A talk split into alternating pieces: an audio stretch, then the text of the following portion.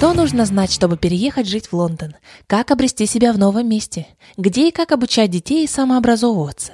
Как сохранить русский язык своему ребенку в Великобритании? Куда обратиться за поддержкой в случае несправедливости? На эти и другие вопросы ответят русскоговорящие эксперты, живущие в Лондоне, в интервью для подкаста «Руслан». Интервью берет создатель подкаста «Руслан» и преподаватель по русскому языку и литературе Майя. Если вы еще не подписались на подкаст Руслан, то скорее сделайте это. Так вы всегда будете в курсе выхода нового эпизода. Ставьте свои 5 звездочек, так вы поможете шоу быть в ряду рекомендуемых. Пишите свои комментарии и спасибо огромное всем тем, кто откликается и пишет свои комментарии к подкасту или в Инстаграм. Кстати, инстаграм подкаста подкаст, нижнее подчеркивание, рус, нижнее подчеркивание, лан. Для меня любая ваша реакция цена и важна. Наше тело считывает, что происходит в нашем поле с точки зрения обоняния во время какой-то ситуации и записывает это вместе, вот какой-то файлик, да, такой вместе э, с определенным запахом. И именно поэтому, когда, например, мы входим какое-то помещение, и мы чувствуем запах корицы, например, он может отослать нас, тут же возникнет воспоминание о том, что, о, а моя бабушка в детстве пекла такие булочки и всегда пахло корицей. И мне от этого запаха всегда было очень уютно, спокойно, тепло, и хотелось вот остаться там, никуда не уходить. И вот в этот же момент вы тут же расслабляетесь. Вам также, вам в этом пространстве становится очень хорошо. У вас уже предрасположенность к людям, которые в этом пространстве, что они вроде бы как ваши, ваш круг. Привет всем! Сегодня я не в своей студии, а в студии замечательной девушки. А, зовут ее Елена. Елена альфактотерапевт. И а, Елена проводит чайную церемонию. По поводу альфактотерапии мы с вами, конечно, поговорим, Елена, попозже. А, я немножко подскажу нашим слушателям. Это что-то а, из ароматерапии, но Лена меня поправит тогда если что. Вот о чайной церемонии мы поговорим сейчас. Очень приятно вас видеть. Наконец-то я до вас доехала. Я два часа добиралась до студии Елены.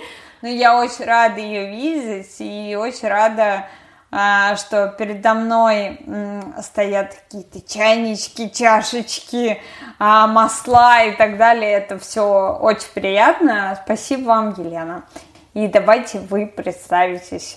Спасибо большое, что приехали, Майя, посвятили все это время поездки, нашлись и были настойчивы в этом движении вперед, чтобы найти студию. И я рада, что масло, которое мы капнули на ладошку, когда вы пришли, накапайте мне что-нибудь, чтобы я успокоилась. Да, кстати, я успокоилась уже. Про масло это волшебное, мы потом поговорим. А, спасибо вам большое, я действительно подуспокоилась. Здорово. Но мы сейчас будем погружаться больше в чайную тему. Она как раз-таки тоже об успокоении, с одной стороны, потому что это очень медитативный процесс. Наверное, начнем с того, что я представлюсь. А, меня зовут Лена Лазули, я владелица студии Лазули в Северном Кингстоне. Э, я йога-тичер, а, альфактотерапевт, расскажем об этом чуть поподробнее попозже. А, и я являюсь проводником энергии чая и луны. И при помощи этих энергий создаю, провожу их для женских кругов.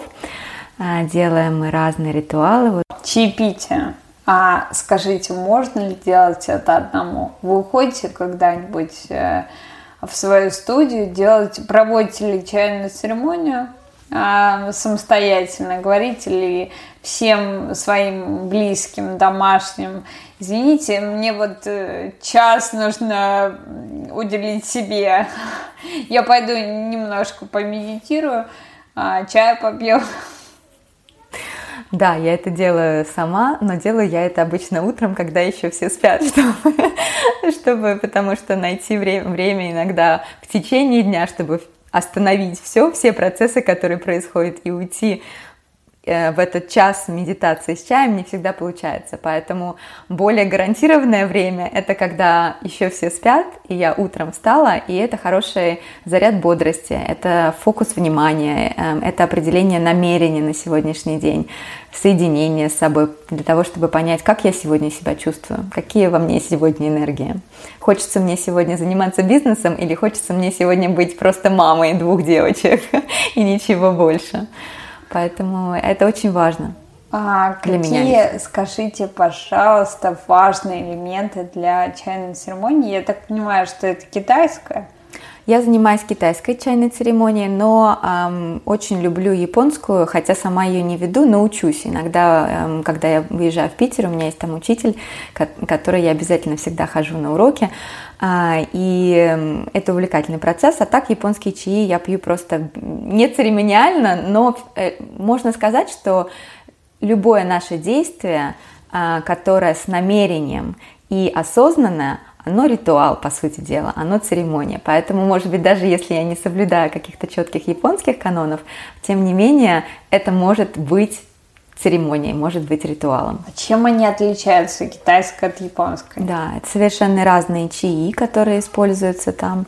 В японской чайной церемонии это будет порошковая матя, она может быть церемониального уровня, может быть чуть попроще, в зависимости от того, какое мероприятие происходит а можно использовать другие чаи, но чаще всего это матя.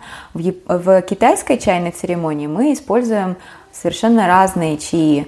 Во многих источниках пишутся, что церемониальные только у луны, но на самом деле пить церемониально можно разные чаи. А, те, которые для вас, может быть, актуальны на тот момент, какой, в зависимости от сезона.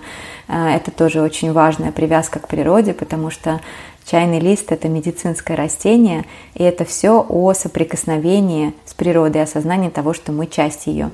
Поэтому вот это следование эм, локальным традициям каким-то и, и сезонным традициям, она тоже важна. То есть, возможно, мне не захочется весной или летом пить красный чай, потому что он такой более согревающий, э, насыщенный, терпкий, горячий. А может быть, мне захочется наоборот выпить что-то полегче. Может быть, это будет белый чай или наоборот какой-нибудь шенпуэр, да, что-то такое легкое, где много зелени, а, где много вот такой пробужденной энергии.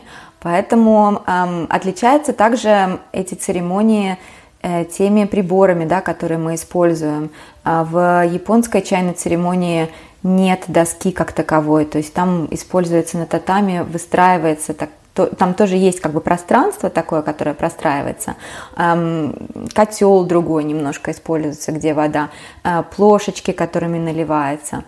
То э, нет как такового чайника, то есть матья заваривается сразу в, э, в большой чаше, да.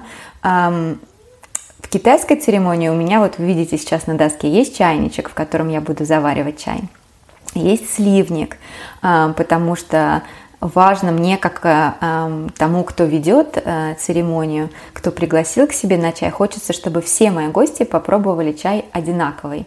Поэтому если я его буду наливать сразу непосредственно из чайника, то у первого гостя и у последнего гостя он будет разный потому что он дольше пробыл, вода вместе с чайным листом дольше пробыла вместе, и, соответственно, заварка получится разная. Для того, чтобы этого не происходило, мы сливаем из чайника в сливник и затем уже разливаем по чашечкам. То есть таким образом все, все гости, я, у меня равноценное отношение ко всем гостям, равное уважение к ним, равная вот, э, забота о них.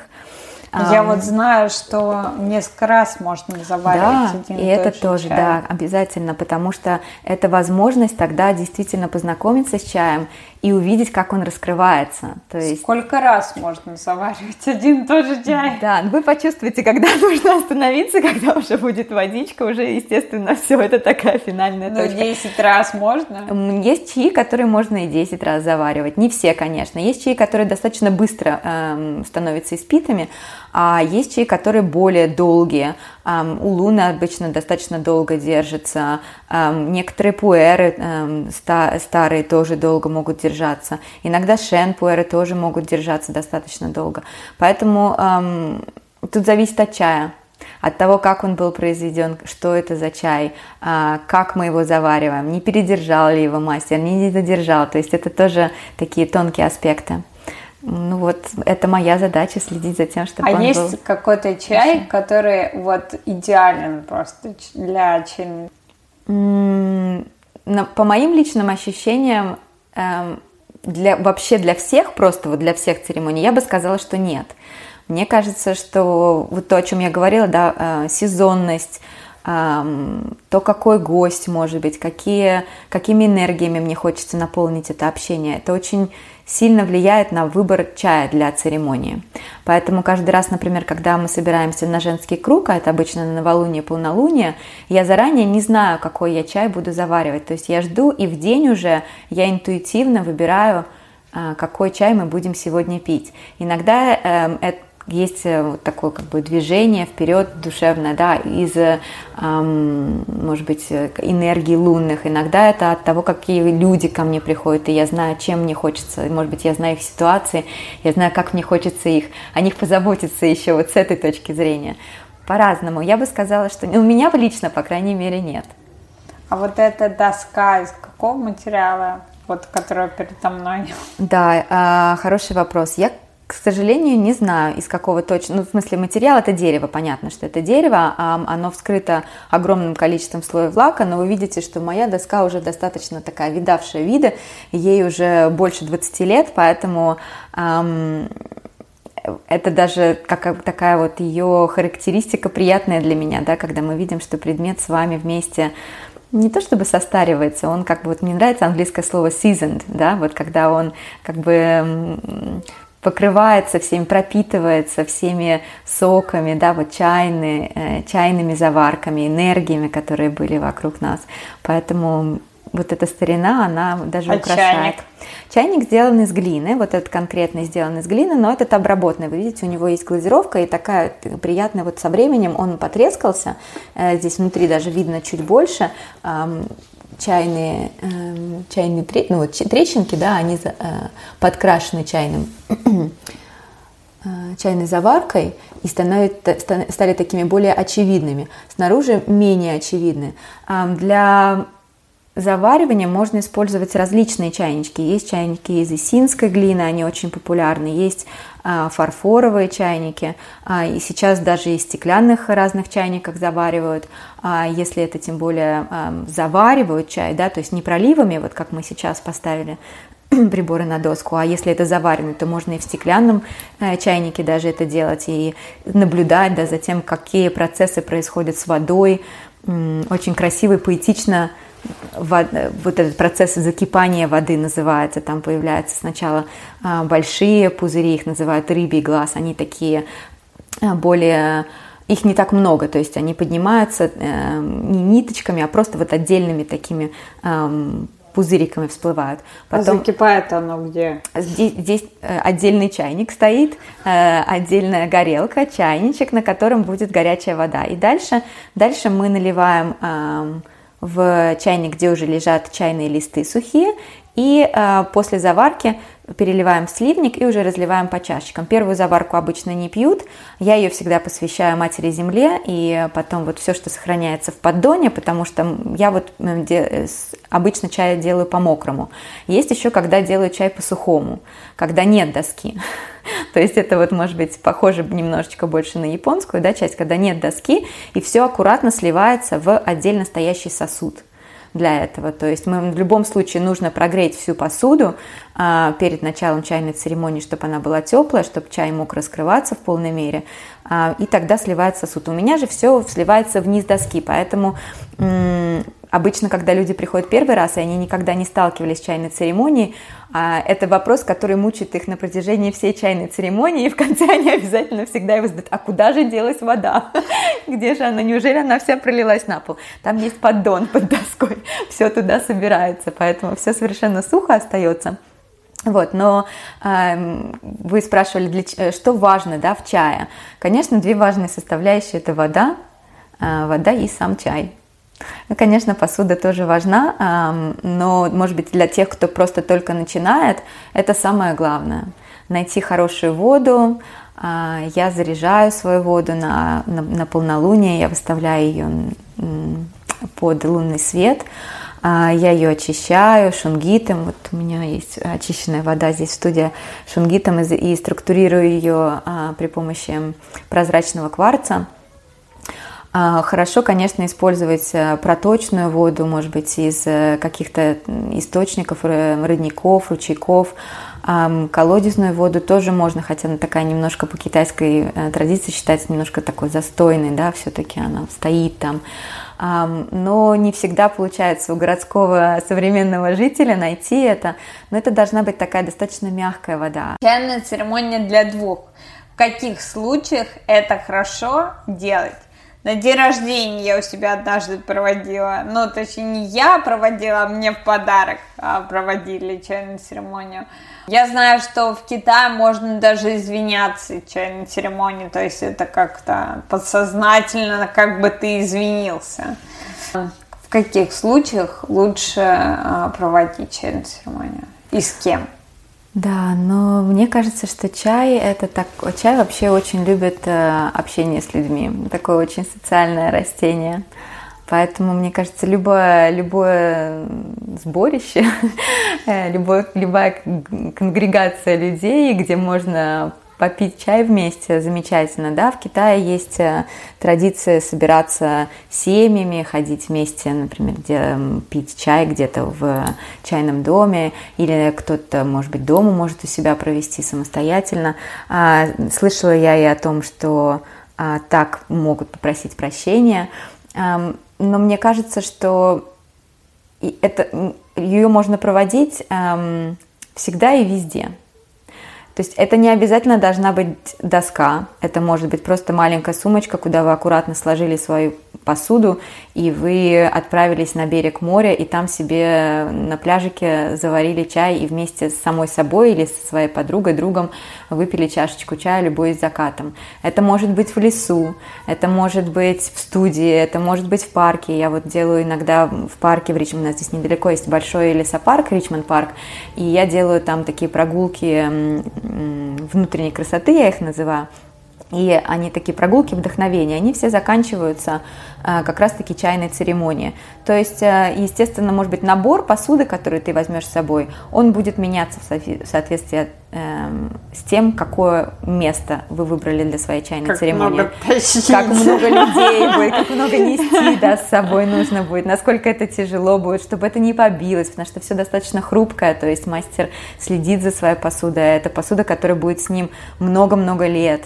А, ну, Возможно, да, она да. даже передастся детям потом. То есть это, это, это инвестиция, потому что это достаточно ну, дорогое удовольствие а, купить да, хорошую я посуду. смотрю, у вас фарфоровые чашечки, как долго уже. Да, эти, кстати, новые фарфоровые чашечки. Ага, эти не такие побились. дорогие. Эти, ну, они мне очень, нет, они не побились, просто мне очень хотелось купить... Эм, поскольку круг расширяется, мне хотелось купить новые посуды, и потом у меня не было еще вот таких, а, они с гранатом, и вот у меня стоят подсвечники с гранатом, мне хотелось привнести, это такая энергия, символ изобилия, мне хотелось больше привнести этого изобилия в студию и поделиться им с другими, потому что для меня это возможность от сердца к сердцу, да, от чашки к чашке, вот передать другим людям, которые гостям, которые приходят на чайную церемонию, вот этот кусочек изобилия, да, из щедрости сердца, вот из полноты сердца.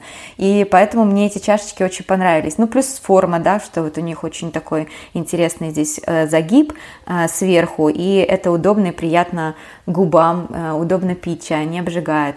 Вообще эм, очень и это такой памятный для меня подарок, потому что самой себе, э, помимо того, что это для гостей, потому что я его привезла из Петербурга, куда я ездила совсем недавно на каникулы, и для меня это памятно в этом смысле тоже. Это моя такая маленькая связь, да, то место, где я училась чайной церемонии, э, там, где все началось мое мой вот этот танец, а сколько страстный вы танец этим занимаетесь?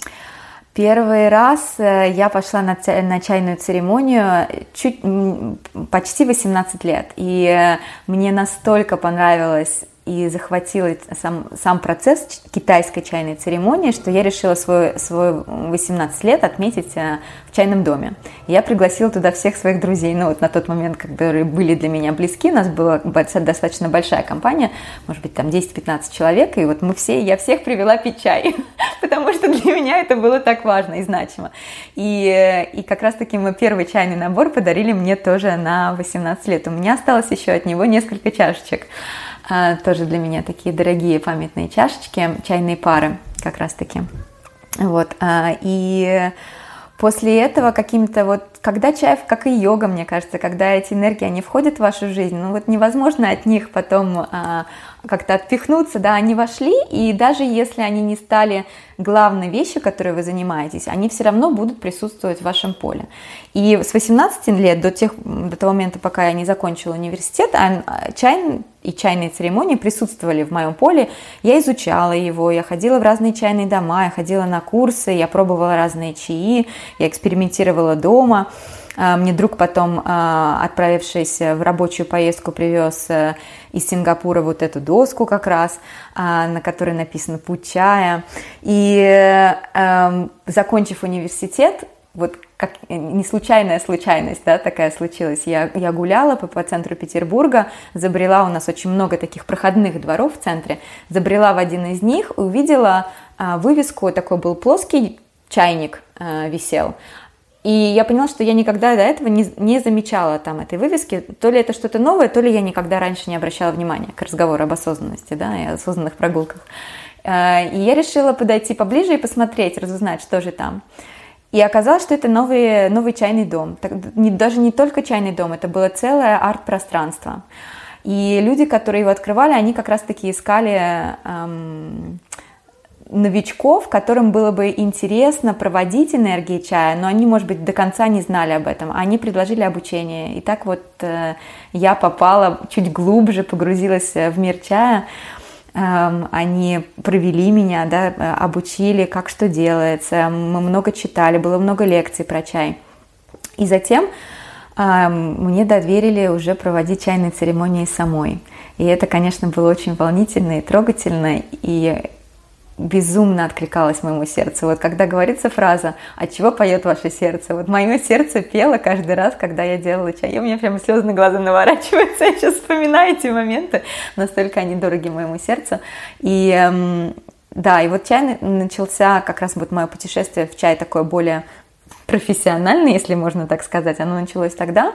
И я участвовала в разных фестивалях, где я готовила чай, и в чайном доме, соответственно, было много гостей, э, разные группы и по размеру тоже были, да, вот возвращаясь к разговору, сколько может быть человек, может быть просто два, может быть а, целый круг большой, да, то есть нужно просто соответствующую посуду, чтобы всем, всем этого чая хватило. С коллегами можно пить? Можно с коллегами, замечательно. Мне кажется, вот как такой тимбилдинг, да, когда вы вместе на одной волне, это замечательно, потому что чай, во-первых, он расслабляет, да, а, то есть э, там есть вот этот компонент эльтианин, который благодаря чему, а, ну, может быть, о его конкретно существовании а, буддистские монахи не знали, но, по крайней мере, а, о его эффекте на тело они совершенно и уме, э, эффекте на тело и на ум они знали совершенно точно. То есть оно позволяло им э, находиться долго в медитативных состояниях, когда мы вроде бы очень расслаблены и погружены внутрь себя, да,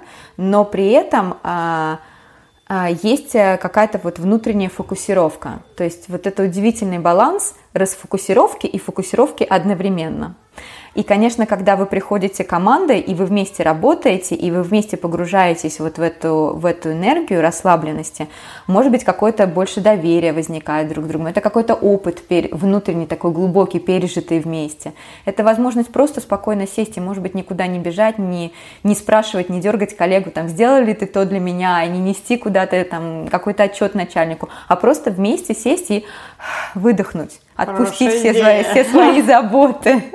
А вообще важно, кто проводит чайную церемонию? Конечно, Какой это мы, должен быть человек? Мы, мы, ну, мы, каждый из нас проводник какой-то своей энергии, и я думаю, что это чувствуется, в принципе, во всем, что мы делаем, да, то есть мы даже выбираем своего парикмахера, то есть они вроде бы все, или многие, по крайней мере, парикмахеры квалифицированные, но э, мы, мы пробуем разных и выбираем именно того, который нам как-то откликается не только по, по своему мастерству, да, но и по вот внутреннему духу какому-то лучше. Вот мы интуитивно чувствуем, так же как и интерьерные дизайнеры, и, и учители по йоге, в общем, все, кто эм, занимается ну, как, каким-то социальным общением, для них, конечно, они являются проводниками какой-то своей энергии. Ну и, конечно, вы мне будете чувствовать очень это. не терпится, пока вы мне проведете чайную церемонию. Я прям очень хочу попить чай. Вы меня успокоили. И Очень успокоили еще своим чудо-маслом. Вот как раз про масло мы и поговорим, и что такое альфактотерапия, mm потому что мне, если честно, пришлось гуглить, а, чтобы узнать, что это такое. Да, альфактотерапия еще может быть такой не, термин не совсем на слуху, э, по крайней мере не так, как ароматерапия, но оба э, эти направления терапии появились во Франции. Если ароматерапия, э, она больше о лечении эфирными маслами, это может быть в зависимости от того, какая это школа, французская, немецкая или английская, может быть нанесение на кожу в разбавленном или неразбавленном виде. Есть разные синергии для этого. Это может быть эм, э, какие-то капсулы с эфирными маслами внутрь. Это может быть совершенно разное использование. Эм, ректальное, вагинальное, в общем, совершенно разное, понлингвальное, да, то есть под язык какой. Э, но а, а психотера... Э, с психологической точки зрения – Эфирные масла на нас тоже влияют достаточно сильно, и этим как раз-таки занимается альфактотерапия. Родоначальником альфактотерапии был э, Жюль Ферниль, э, и он как раз-таки э, обратил внимание, насколько запахи связаны с нашими эмоциями, с нашими воспоминаниями, с нашими ограничивающими программами, с нашими убеждениями.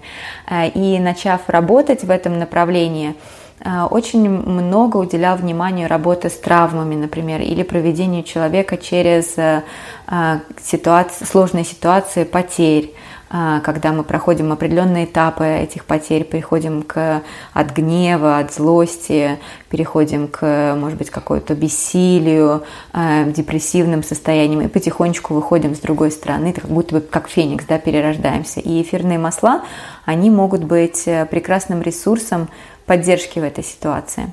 А вы психолог, да, по образованию? По, э, по сертификации это аромапсихология, то есть э, а, были модули, которые уделялись именно коучингу и психологии. А, были модули, которые рассказывали только про а, различные свойства эфирных масел. И также общие об, модули, где совмещались э, эти знания, и мы понимали и на себе чувствовали, то есть это была и практическая работа, не только теоретическая а на себе испытывали масла, выбирали конкретные масла и пользовались ими как минимум 21 день, вели при этом дневник своих эмоций а, и отслеживали, что происходило в теле, что происходило в психосоматическом состоянии, с дыханием, а, с тем, как разворачивалось пространство вокруг нас. Очень интересные, захватывающие процессы. И, конечно же, не отследив это на себе, сложно, может быть, поверить в то, что какие-то такие летучие, приятно пахнущие субстанции могут иметь на нас э, такое колоссальное значение. Но если мы подумаем, да, а вообще, в принципе, о том, что такое обонятельная система и как она встроена в наше физическое тело, то все приобретает совершенно достаточно логичный смысл. Наше тело считывает, что происходит в нашем поле с точки зрения обоняния во время какой-то ситуации и записывает это вместе, вот какой-то файлик, да, такой вместе э, с определенным запахом. И именно поэтому, когда, например, мы входим в какое-то помещение и мы чувствуем запах корицы, например, он может отослать, нас тут же возникнет воспоминание о том, что «О, а моя бабушка в детстве пекла такие булочки и всегда пахло корицей». И мне от этого запаха всегда было очень уютно, спокойно, тепло, и хотелось вот остаться там, никуда не уходить. И вот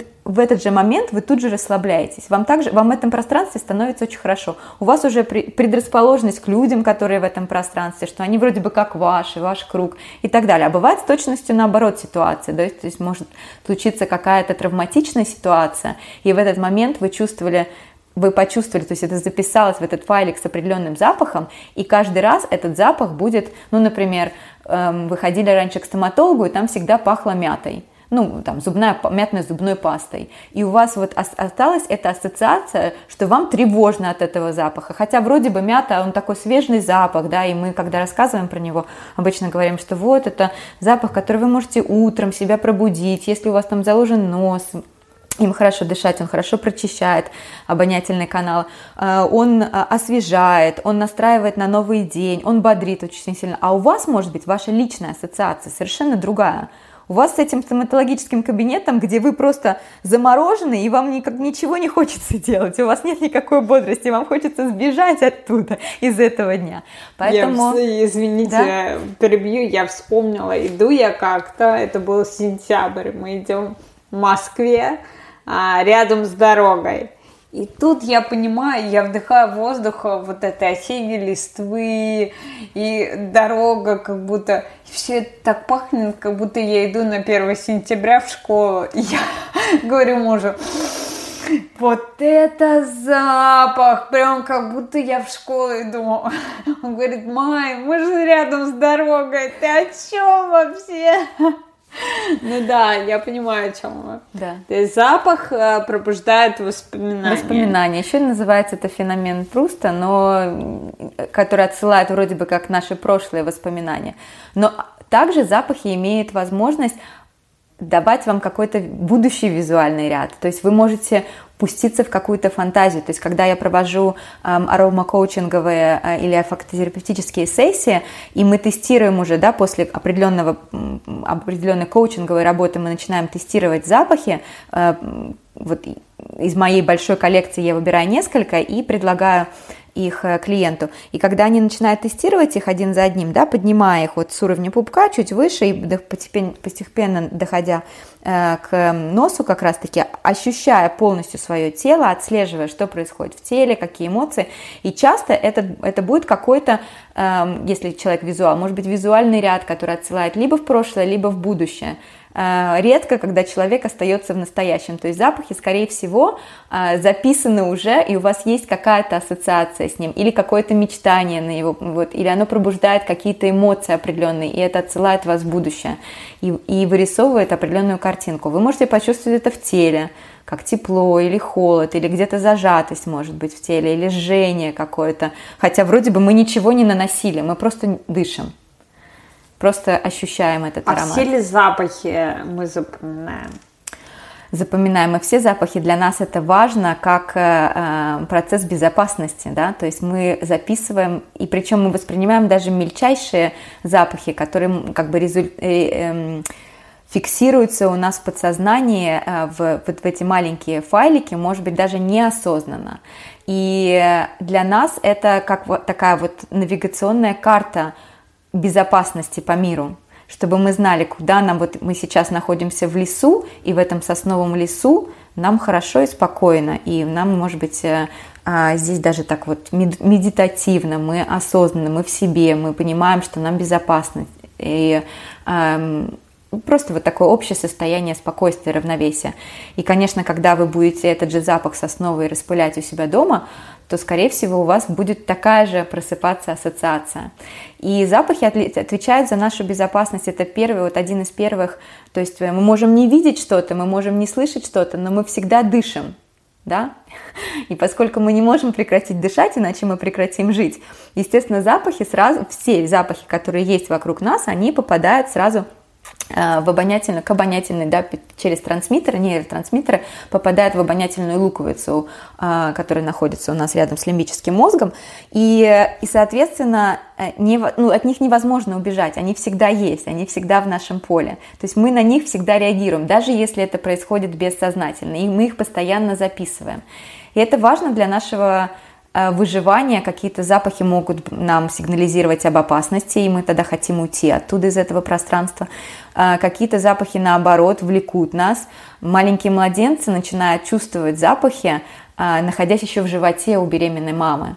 То есть, ну, это такие исследования немножечко сложные, потому что, естественно, невозможно экспериментировать над беременными женщинами и нерожденными младенцами, но были проведены эксперимент, эксперименты над э, в животном мире, да, и, и также э, над детьми, которые были рождены раньше срока, то есть там на, на уровне 6-7 месяцев, и уже у них развито достаточно сильное обоняние, то есть маленький ребенок, находящийся внутри, предполагается, что он через амниотическую жидкость, он может уже воспринимать запахи того, что ест мама, что в ее поле. А если у мамы эмоция, что она это ест и ей это нравится, скорее всего, у ребенка тоже это запишется как что-то ему приятное. Я сегодня уже тогда. дам понюхать нутеллу дочке, проверю, насколько это работает, потому что, да, у меня был э, experience с нутеллой, когда я была беременна. Я съедала ее очень много и, наверное, была счастлива. И была счастлива. И счастлива. Да. И а... даже маленький ребенок находит свою маму, да, молоко мамы по запаху.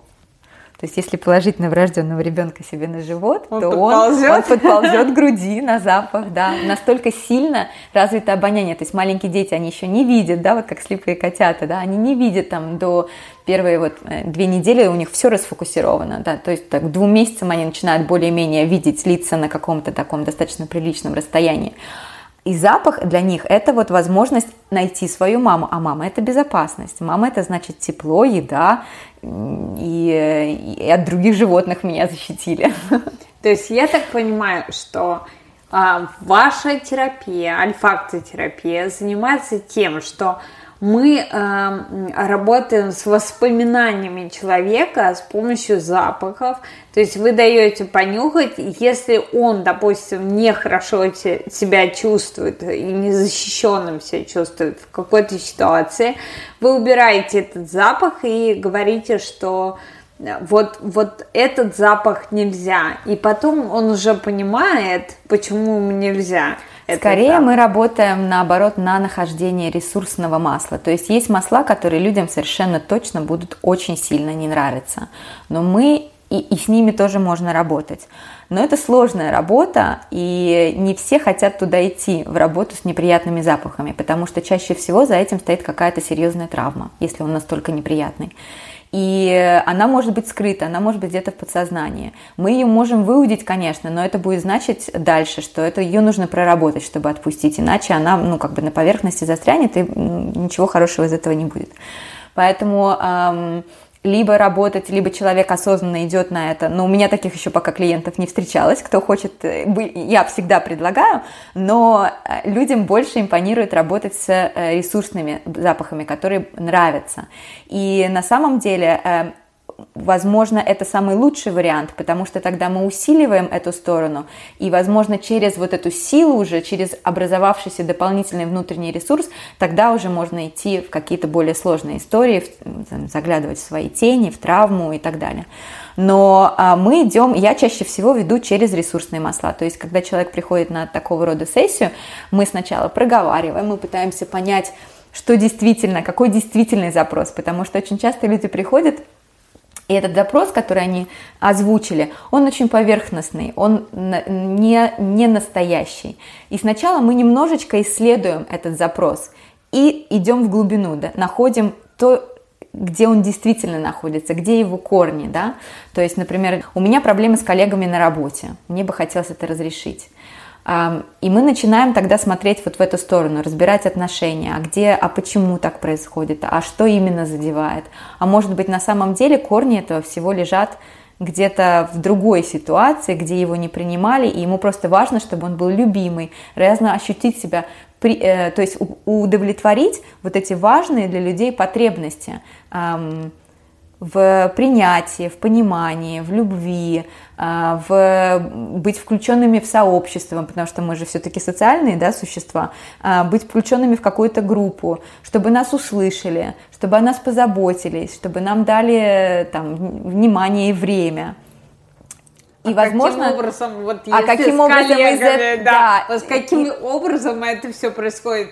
А, то есть человек, а, он же не может распылять на всех коллег. Можете носить с собой бутылочку, например, и эту бутылочку можно делать. Вот как, так же, когда вы пришли ко мне сегодня, мы с вами накапали на ладошку, мы активировали масло, потерли ладошки, мы приложили их к носу и к рту, и я вас э, просила дышать глубоко и, и ровно, вдыхать и никуда не торопиться, задерживать, да, может быть, кстати, иногда дыхание. Мне помогло. А? Само мне дыхание, во-первых, помогает, потому что мы работаем здесь с блуждающим нервом, да, при помощи помощи диафрагмы. И мы успокаиваемся, запускаем парасимпатическую систему. Плюс а, эфирные летучие молекулы, они тоже, вот вы заметили, что я люблю ваниль, да, это один из моих самых любимых запахов.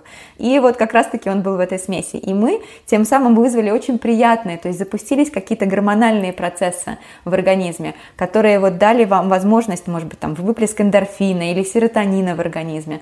И вы почувствовали, что все, вот мне уже спокойно, мне легче стало, мне...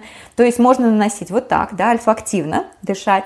Можно ролик сделать, например, наносить на себя, там, это можно сделать аккуратно, это могут быть ваши духи, ну, то есть они так и есть, они ресурсные духи, только они натуральные, не сделаны при помощи каких-то химических соединений, да, а полностью натуральные нам на основе какого-то базового масла плюс с эфирными маслами. А вообще, каким образом происходит вот э, ваш сеанс альфактотерапии? А, и расскажите, пожалуйста, про случаи из вашей практики. Это было бы очень интересно. Угу. Во-первых, человек должен сам прийти.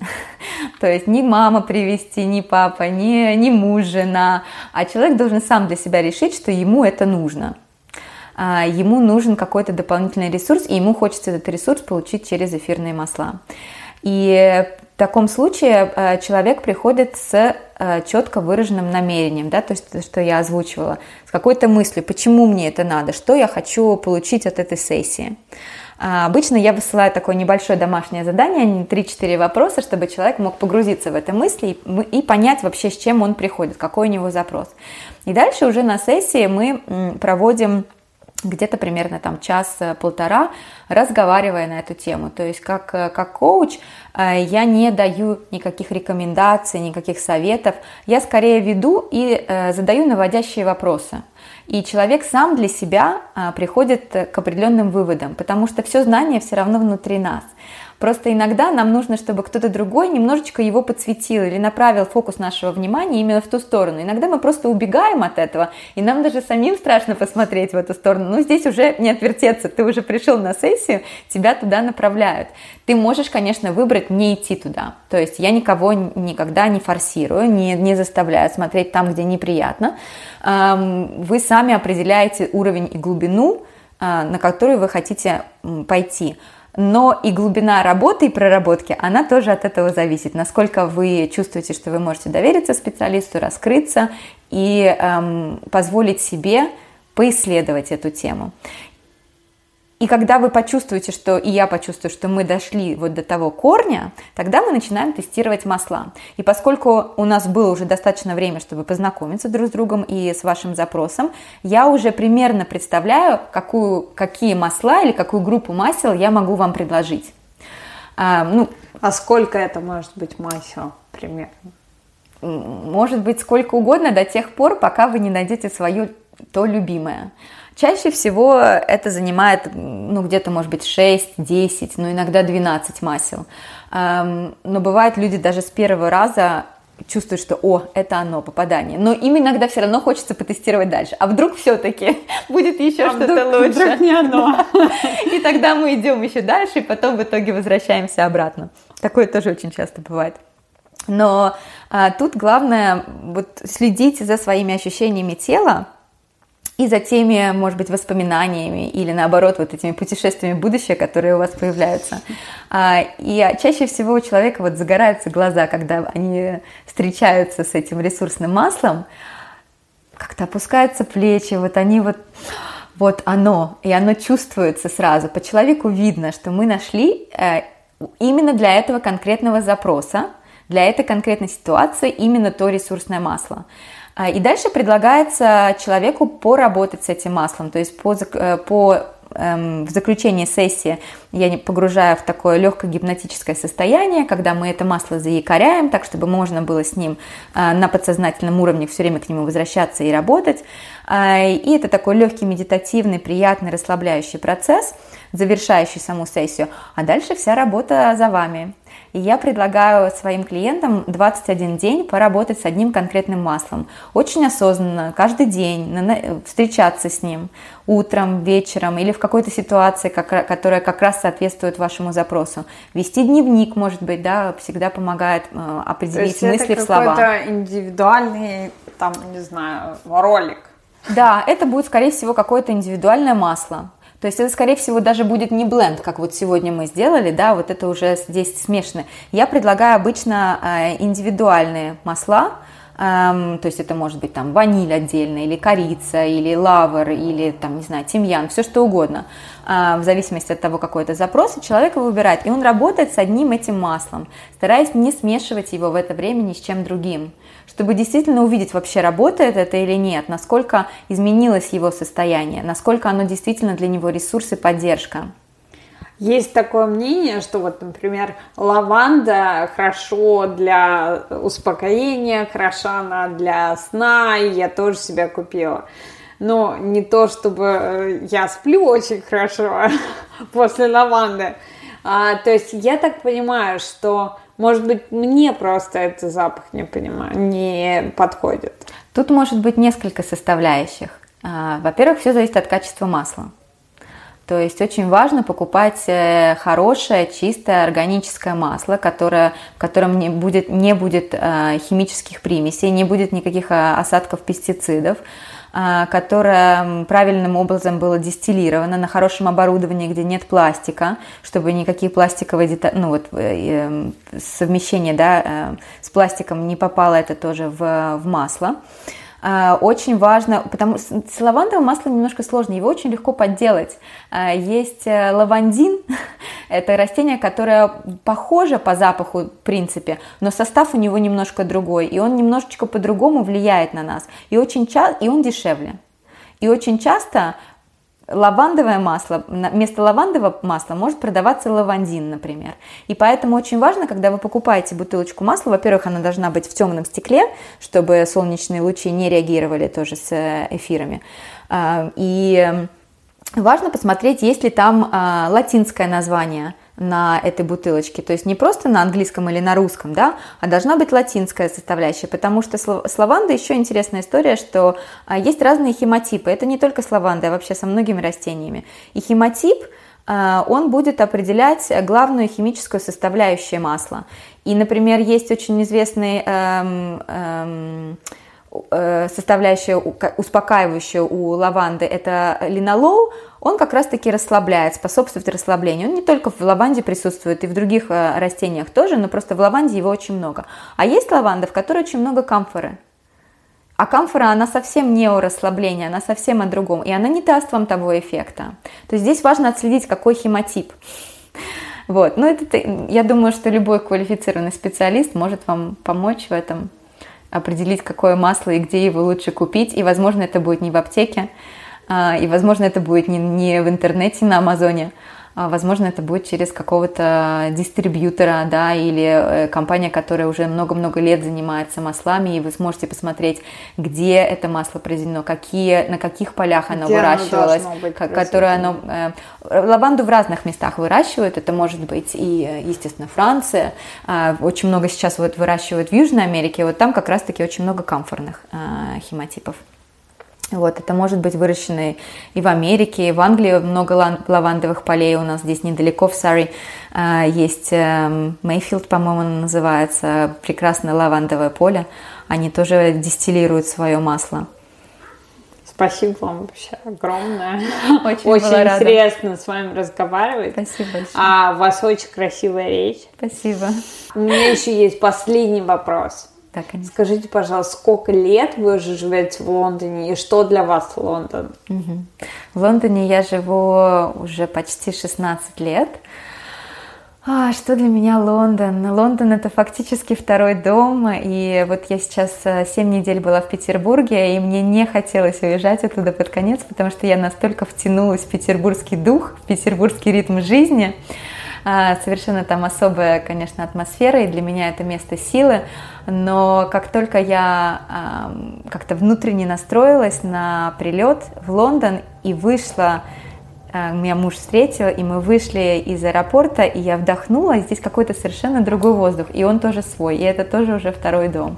Поэтому Лондон Лондон это такая история любви и ненависти, наверное, в начале была, когда что-то нравится, что-то не нравится, когда уже снимаются розовые очки через первые 2-3 года, и ты понимаешь, что есть свои плюсы и минусы и здесь, и там. Тут у вас э, две девочки, две они девочки. здесь родились? Они обе здесь родились, да. А, то есть, ну, у них хороший русский, кстати. Да, у них русский без акцента, это моя еще одна личная гордость. Я это очень понимаю, как преподаватель по русскому языку, mm-hmm. и так как моя дочь тоже говорит без акцента, это правда дорого стоит. Ну, это вот желание, мне кажется, любой семьи а сохранить эту культуру. Для меня очень важно. Важно, для что они тоже. говорят по-русски, что они говорят по-русски красиво. Мы для этого очень много читаем. У нас огромнейшая библиотека, а, ну, не только детских, но и вообще всяких э, и взрослых книг на русском языке, и мы очень много читаем. И я делаю акцент на то, чтобы мы разговаривали по-русски, пока мы дома. Хотя с мужем говорят они по-польски, поэтому они, им приходится жонглировать языками. Спасибо вам большое, Спасибо большое за интервью. Очень рада, очень что вы приятно доехали. и очень, очень интересно все. И с вами приятно общаться. Спасибо большое. Я вам желаю всего хорошего. Спасибо большое, очень была рада. Слушателям подкаста Руслан Елена дарит скидку 10% на женские круги с чайной церемонией и на частные чайные церемонии, а также на трехчасовую альфактотерапевтическую сессию или аромадиагностику. Для того, чтобы получить скидку, вам нужно просто написать Елене о том, что вы послушали подкаст Руслан. Все контакты Елены я оставлю в описании эпизода.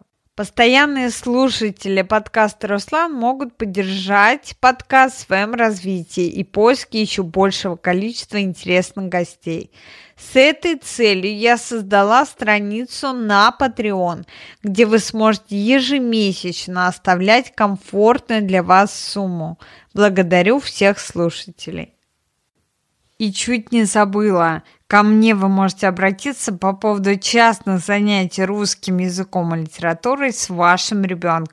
Образование преподавателя, несколько курсов повышения квалификации и опыт работы в Москве, Лондоне и онлайн имеется. А еще имеется большая любовь к детям.